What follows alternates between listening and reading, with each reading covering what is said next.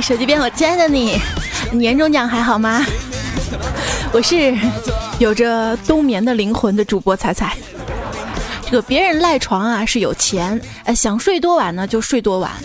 我赖床呢是缺钱，能省一顿就省一顿啊。清晨呢，当阳光洒在脸上的时候啊，总会听到我妈说：“太阳都晒屁股了，怎么还不起床？明明晒的是脸，好吗？”我这个人呢，十分讲原则啊，无论闹钟响几遍，我都能坚持 快迟到才起床。你是不是跟我一样呢？是谁承受着你的起床气？是谁在你独自一个人吃饭的时候会为你带去欢乐？又是谁无论春夏秋冬，日复一日的陪你去厕所？对，没错，是你的手机。说是现在人的生活质量啊，基本上就等于他的网络质量了。蹭了这么多年的网的我呢，悟出了一个大道理：一个好的网络可以让人心平气和、延年益寿、得道升仙。支教授啊，他家的这个 WiFi 就跟他老婆的这个裤腰带似的，总是掉。西红柿说呢，他家的 WiFi 啊，就跟他老婆身子骨似的弱啊。最后果汁说。还是我最惨啊！我们家的 WiFi 啊，就跟我老婆完全一样，虽说是自己的，但邻居老是偷啊。对付一个无良邻居的新技能 get，就是买十个路由器全部打开，然后 WiFi 呢取名啊，就用骂人的话嘛，比如说三零一我 CMB。三零一，你 M 什么什么？三零一怎么怎么？三零一，你的狗在电梯尿尿。三六一，三零一，往电梯倒垃圾。这样周围所有人就知道三零一这家是傻叉了啊！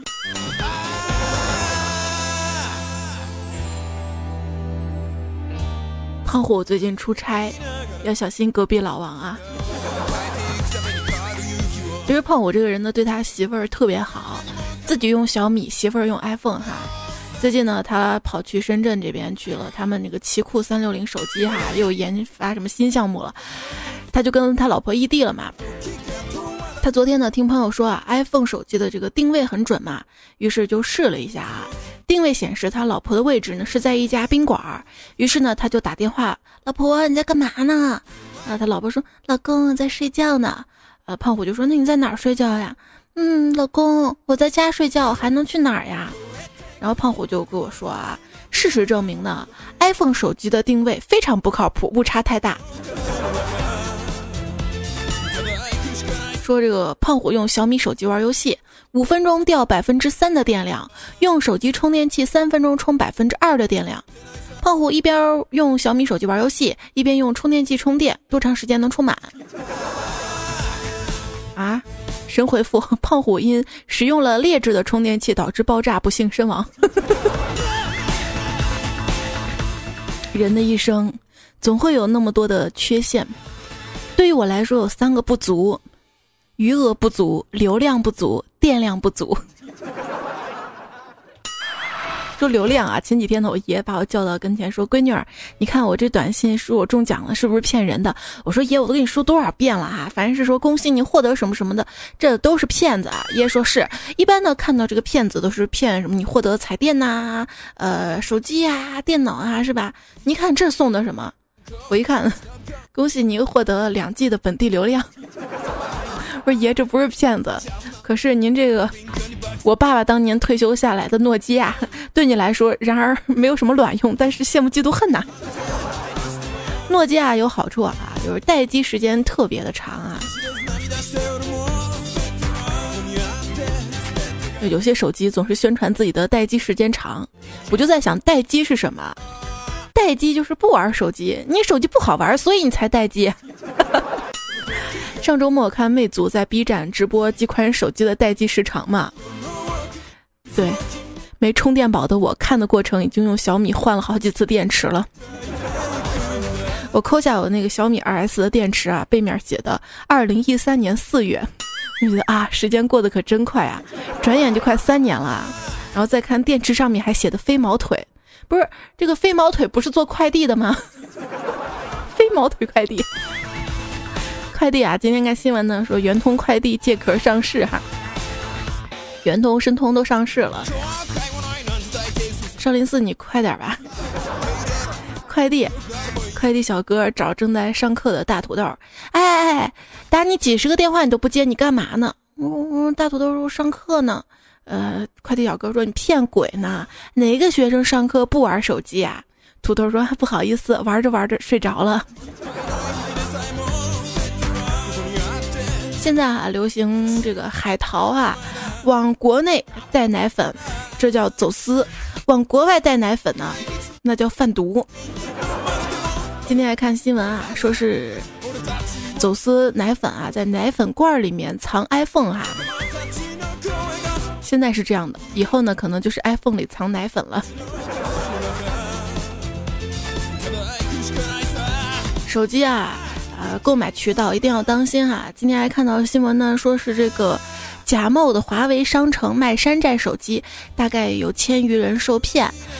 这些人呢，都是在百度上面输入了华为商城关键字，结果呢，点到了置顶推广的这个骗子的山寨网站当中哈。买到的是华为的，付的呢是正价华为手机的钱，收到就是山寨手机哈。又是百度，百度，你卖贴吧的事儿还跟你没完呢。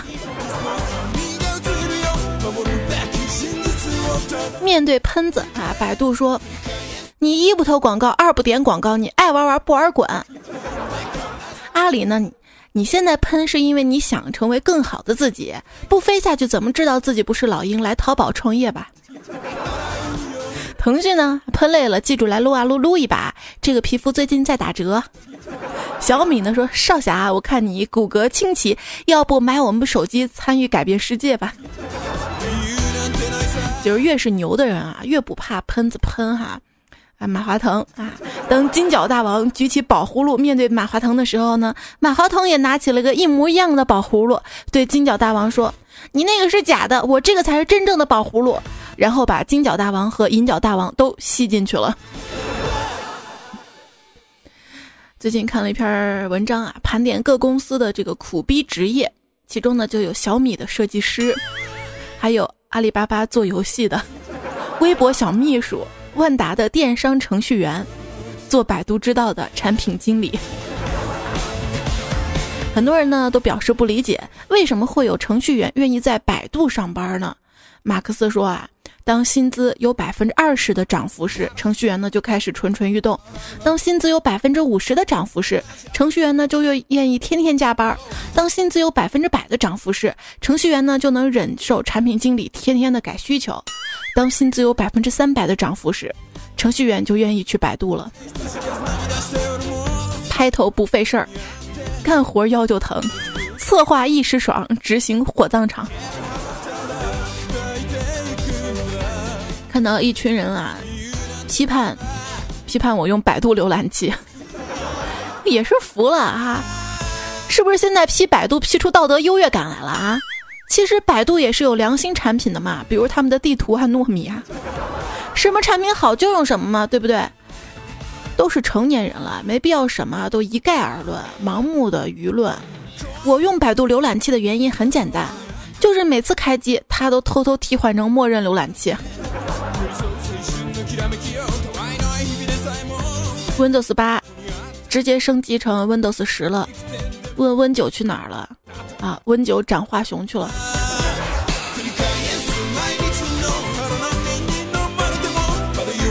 根据我这些年啊，帮助朋友跟长辈的经验，绝大部分中国 Windows 用户日常所能遇到的问题，百分之五十可以通过安装三六零解决，另外百分之五十要通过卸载三六零解决。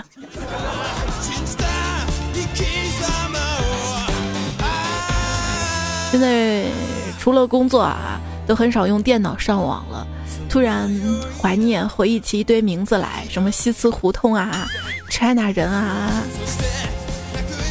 博客中国啊，宽带中国啊，酷爱二六三乐趣园呐，什么丁香社区，婷婷五月天，夜色王朝，BT 核工厂，爱为侦查 AV 娘咪，你哎哎你，你太污了。中国的第一位程序员是谁？是是沈从文吧？他写了一本书叫《编程》嘛。写代码的汉子，你威武雄壮；飞驰的代码像疾风一样，一望无际的 bug 随你去流浪。你的口袋像戈壁一样空旷。你够了。其实色情产业向来呢都是技术先锋，他们在五六 K 小猫时代呢就实现了在线流媒体。现在流媒体呢很多技术都是他们发明的啊，比如说呢。指定的位置播放啊，滑块预览呐，自动抓取视频截图生成动图啊，这些其实都是色情网站的程序员搞出来的。他们是时代进步的推动者，他们同样推动了在线支付跟 VR 虚拟现实网络技术。这个 VR 等会儿再说啊。呃，不管咋，我希望基本的这个小黄片儿，你觉得啊那个片头应该加上五秒的音乐，让观众有机会调整音量吗？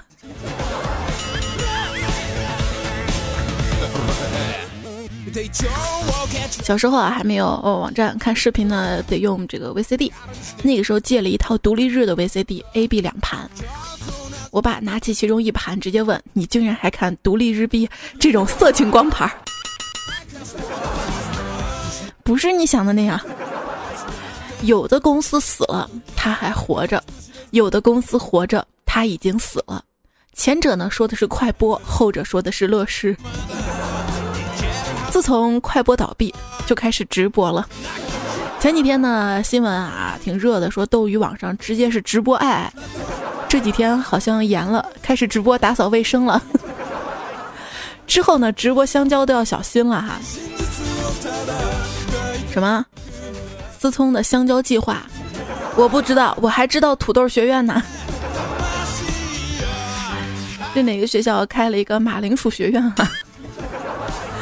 吃香蕉的必备守则：一吃的时候呢，别闭眼睛；二不要跟别人有眼神的接触；三快点咬香蕉在嘴里不要超过一秒；四小口咬香蕉在嘴边不要超过四厘米。我呢，水果还爱吃榴莲哈，可是我没有钱买嘛，于是呢，我就跟同事借钱嘛，我说我想吃榴莲，可是我没有那么多钱了。我同事跟我说。那你就买个火龙果去厕所吃吧，好像挺有道理，我就无言以对啊。吃哈，吃货哈，呃，最近呢看新闻说是杭州呢有一家卖炒货的店哈，店名呢用了一个“最”字儿，呃，杭州最优秀炒货店违反了这个广告法，罚了二十万元，很多人同情，但是广告法说啊，这二十万元居然是处罚的下限。我大概算了一下啊，炒瓜子二十多块钱一斤，糖炒栗子呢三十块一斤，要炒一万多斤才能付清所有的罚款。同样啊，呃，去年的二月份呢，锤子科技呢因为世界级、史无前例、一切都是顶配这些词语被查，罚了多钱？一分钱没罚。为什么呢？因为锤子科技呢，因为没有发现能确定广告费的有效证据，免于了罚款。你说这个法律公不公平，弹不弹性？那我我没权说啊。不过罗永浩呢说，他的锤子 T 二手机新工厂为松日数码，已经开始出货了。就此呢，我打算买一部，不为别的，就为几年之后成为限量版、珍藏版。五十年后，古董市场见。我预计到二零二零年啊。家长们会聚在一起抱怨小孩子使用头戴显示器时间太长，不是个好习惯。感觉还是摘下来，老老实实的用平板跟手机比较健康。二零四零年呢，家长戴着头盔连线讨论，责备自己孩子脑后插管时间太长，缺乏运动，还是应该拔掉管子，偶尔戴着头盔出来走几步。二零六零年，地球上最后一个幸存的人类看着即将处决他的机器人说：“你瞅啥？我瞅你咋地？”谷歌一下，你可能走上了犯罪的道路；百度一下，你可能连命都没了。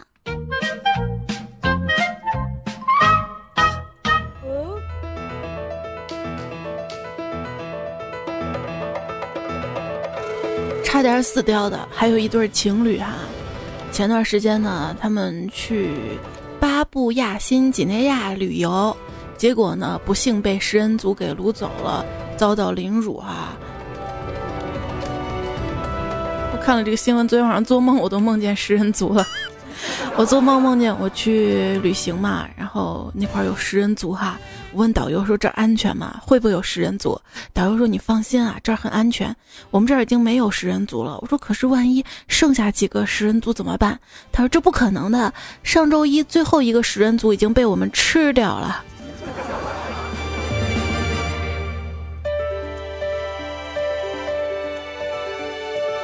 有个食人族族长和他的儿子到外寻找食物，他们躲藏在后草堆里，等待猎物的到来。不久之后呢，一位瘦小子经过，组长的儿子问爸爸：“爸爸，这个如何？”组长说：“不，这个太瘦了，吃起来没味道。”不一会儿呢，有个胖子经过，组长儿子问爸爸：“爸爸，这个胖子又怎么样？”啊，组长说：“不行，这个太肥了，吃起来胆固醇会高。”不久之后，来了一位窈窕淑女啊。组长儿子说：“爸爸，这个美女怎么样？”啊，组长说：“嗯，这个好极了，我们把这个美女捉回家。”儿子呢，特别高兴，说：“爸爸，我们有吃的了。”族长说：“对，把你妈妈煮来吃。”不过看新闻说，有的食人族专门吃女人啊，而且吃的是头部。完了之后要把脑子砸开，僵尸吃了你的脑子。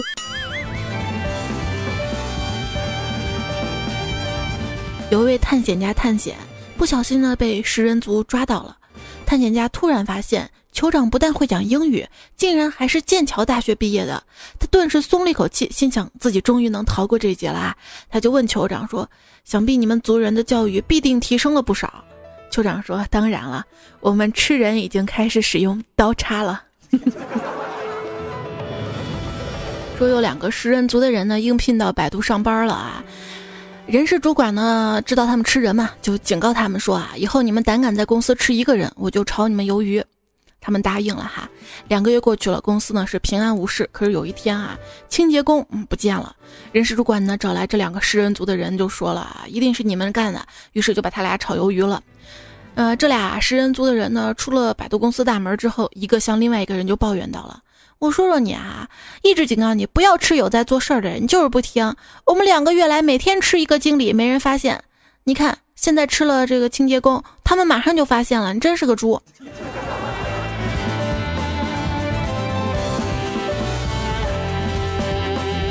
一个女子在食人族的追击下跑进了一条死胡同，由于惊吓嘛。尿湿了裤子，族人见状大骂：“真 T.M 可惜，汤都弄洒了。”食人族眼中的世界，公寓呢就是食品货架，医院呢就是不良食品交换中心，火车呢就是香肠，孕妇就是肉包子。说一个孕妇呢在公交车上突然晕倒，最美售票员联合数十位爱心乘客奋力施救，终于唤醒了孕妇，令其补票。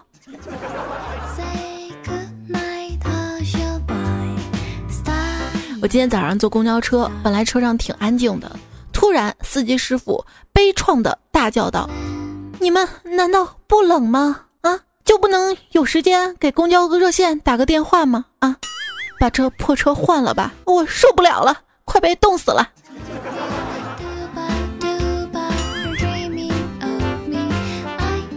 公交车上特别挤，一个乘客对售票员说：“你先别关门，我老婆跟孩子还没上来呢。”售票员说：“没关系，你先回家做饭。我回家做饭可以，但是我舍不得他们在寒风中挨冻呀！啊，我是一个挺简单、挺传统的女孩，我只希望我的另一半在外面认真的工作，回家呢可以勤快的做家务。他是不是最优秀不重要，我过得好就行了。”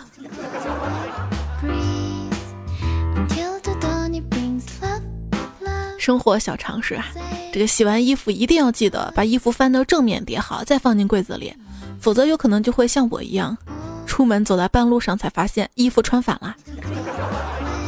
哎，你说这个在公交车上穿反了衣服挺尴尬的吧？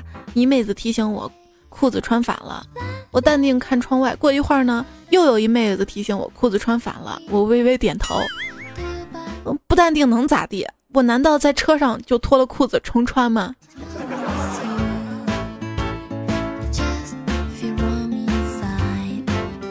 房间干净有条理的人，找起东西来啊，就像程序员，设好运算模式，输入袜子，得到柜子第二个门上面第三层，偶尔出个 bug，稍微修正一下就找到了。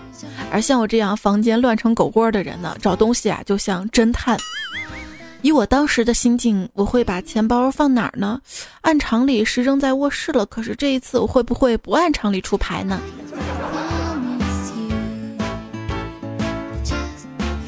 所以不要收拾我东西啊！收拾之后我就更找不到了。现在很多女生不做家务啊，男人们哈，如果你的女票啊不会做饭，你就自己做好了，别强求啊，不然后果自负。你别问他怎么知道的，因为 他说你们谁吃过青椒炒苹果？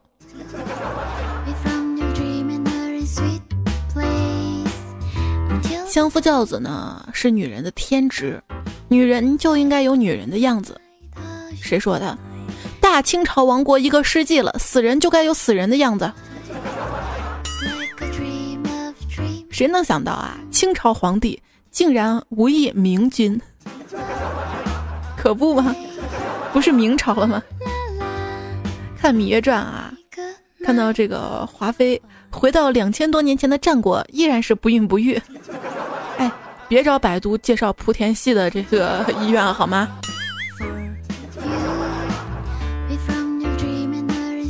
还有那个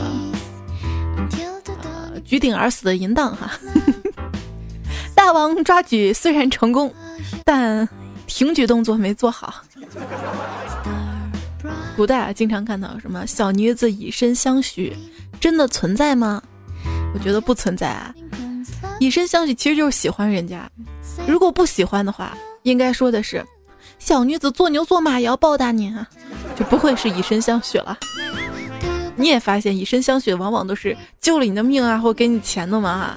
高帅富当然要棒了。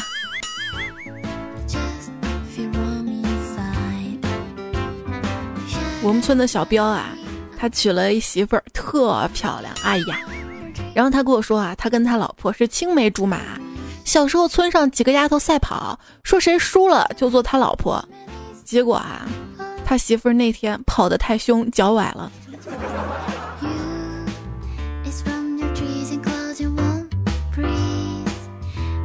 每次买东西，我都会觉得那些人在骗我，只有他们开头说的是真的。他们开头说“美女呀”，我就觉得这一句是真的。我发现我不太会买东西啊。前几天呢，在古玩城买了一块精品和田玉，今天呢让人鉴定了一下，结果是假货，真的是世风日下，人心不古啊！我现在想去退货，不知道我那十块钱还能不能退还给我。昨天晚上我就做了一个奇怪的梦嘛，梦到我买了一张中了五百万的彩票，笑得特别开心。有没有懂得解梦的朋友帮我分析一下？亿万身家的我，平时对这几百万都不怎么看上眼嘛？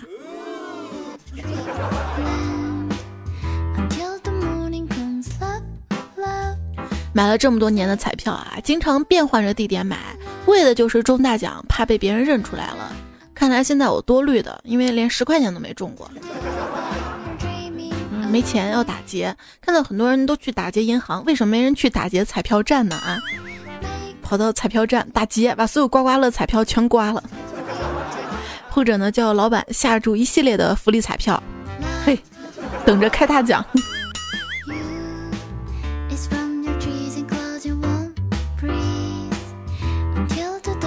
我中了这个五百万干嘛？都给我爸呗，我也过一把富二代的瘾呗。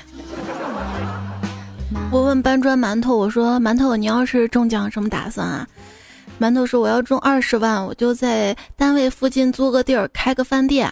我说那你要中五百万呢？他说那我就玩遍祖国大好河山，一直玩到还剩二十万，然后在单位附近租个地儿开个饭店。有一天嘛，我在微博上面嘛，收到了一个骗子发来的私信嘛，说是尊敬用户你好嘛，嗯，恭喜你参与微博活动获得了二等奖，请登录什么什么什么嘛。我立刻就举报他了，举报理由我这么写的：SB 的连芯片广告都不给我一等奖，我很受伤。若要人不知，除非切实加强保密工作。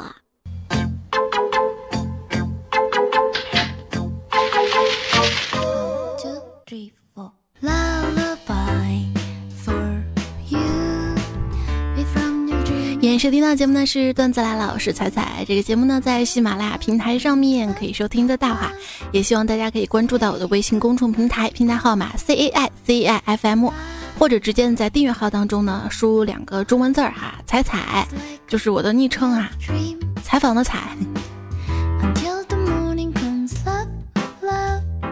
以前也一直以为自己能当个记者去采访人，你有什么样的工作理想呢？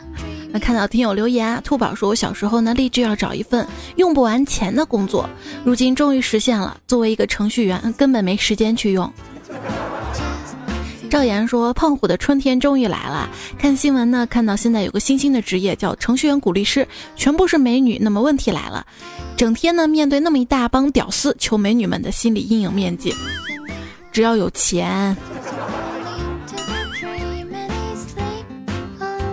我们公司没有请程序员鼓励师，而是请了一批女程序员，工资低，但是呢，把难题呢都分配给他们。女程序员不明白，就去求助男程序员嘛。男程序员为了表现自己嘛，于是纷纷通宵搞定嘛，厉害吧？有朋友问我，猜猜我想当黑客，有什么入门的书籍推荐一下？那推荐你看《治安管理处罚法》《计算机信息网络国际网安全管理办法》。讲礼貌的野蛮说：“今天碰到个奇葩男，让我重做系统，告诉我这台电脑里的照片千万别删了。然后我们在四个磁盘里各种找照片，找了十五分钟硬是没找到。打电话问顾客照片在哪儿呢？人家给我来了一句在空间里呢。”我今天还看新闻啊，说是一女子呢把自己的电脑拿给修电脑的小伙儿，结果小伙儿呢在电脑里找到了那个什么的照片嘛哈，然后发到网上嘛，还写了挺像小姐的，嗯。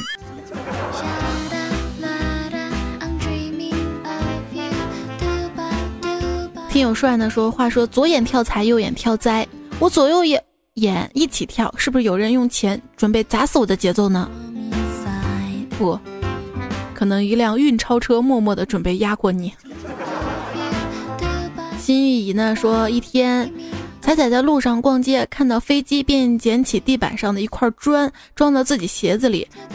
路边捡石头的乌鸦问他：“你干嘛要跟我抢石头？”旁边尿尿的二汪马上蹦起来，一拳飞到旁边滚落粪球的屎壳郎脸上，粪球飞到了前面吧唧爪子的猫嘴里，猫。亮起爪子，一大交叉划在小明脸上。彩彩一个没抓稳，砖头砸在脚上，疼得乱叫，不小心踩死了那个说话多的乌鸦。那么问题来了，我到底在说了些什么？你不是刚被我踩死了吗？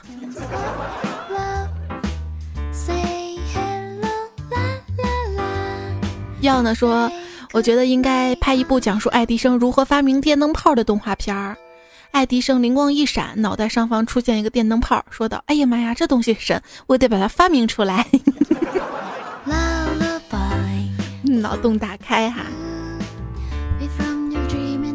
寂寞说：“猜猜我连死的心都有了。”一个小贱孩竟然在我这儿有精神洁癖的处女座桌子上吃面，弄得我桌子上都有味道，洗了一个小时才把桌子洗干净。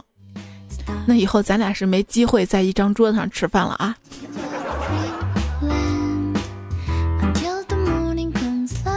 小懒蛋的说五百二十七了哟，这个我真没数，但是如果真的数字显示五百二十七的话，那也不是真的，因为我删过很多期。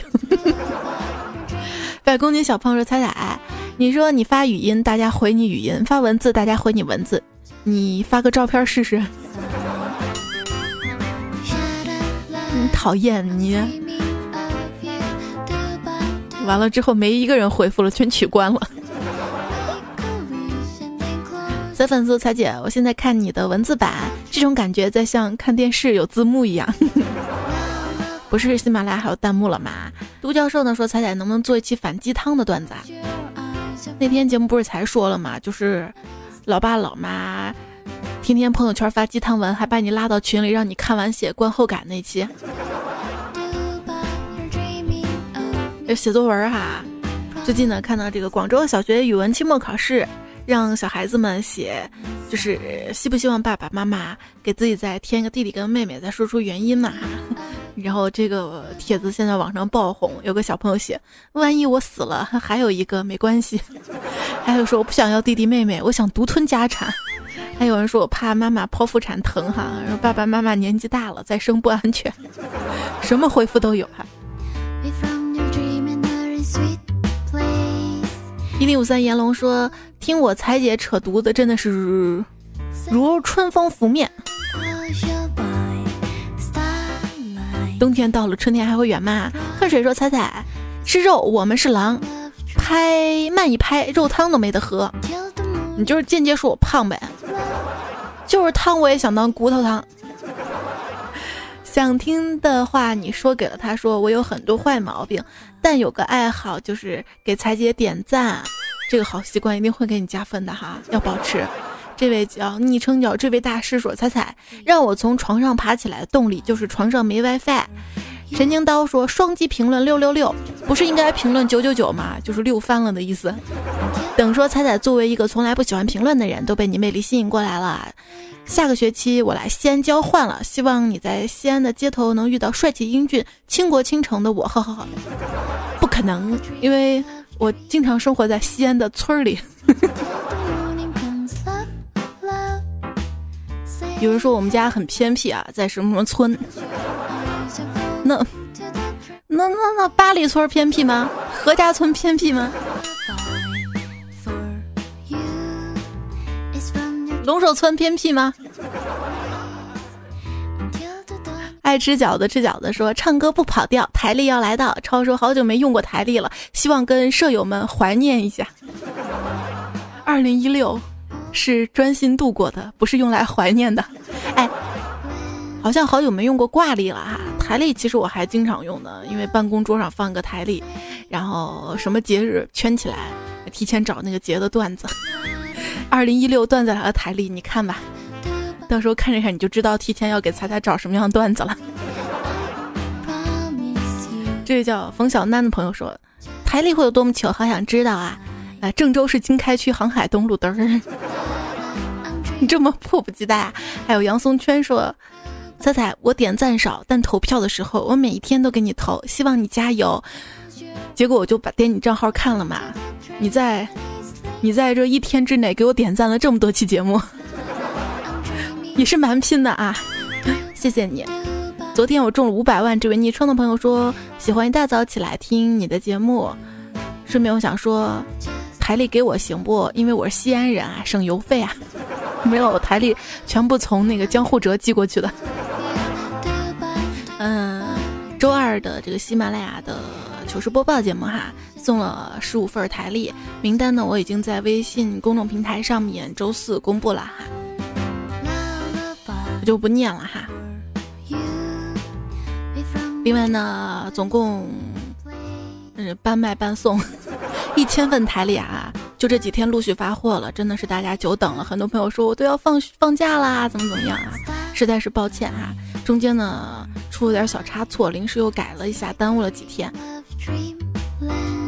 伯爵呢说：“彩彩呀，我们十六号放假，二十七号开学。虽然我们放假晚，但是我们开学早呀。”禅师不爱吃说：“今天过生日，偷偷把社交资料的生日改了，果然只收到两个祝福，就是爸爸妈妈，真是瞬间泪奔呐！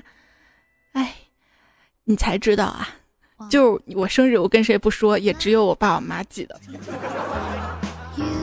于是呢，我把我的签名改成了生日快乐。”我想，万一谁过生日看到了，都会觉得我在祝福他。我简直太聪明了。后天呢就是腊八节了，在这里提前祝祝大家腊八节快乐哈。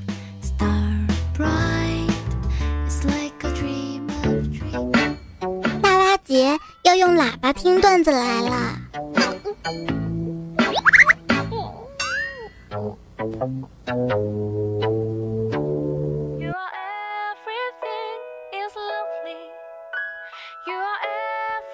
不管用什么方式听段子来了，记得听就好啦。这期的段子来了就要告一段落了，非常的感谢你的收听、支持、守候。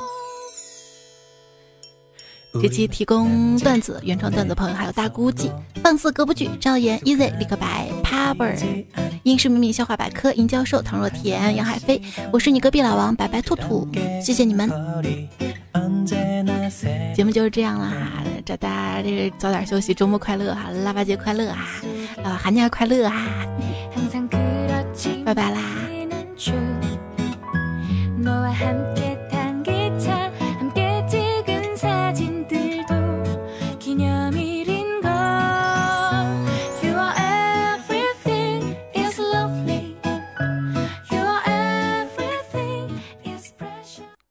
感觉自己越来越懒了，看个笑话都喜欢捡字少的读。啊，真拿你没办法。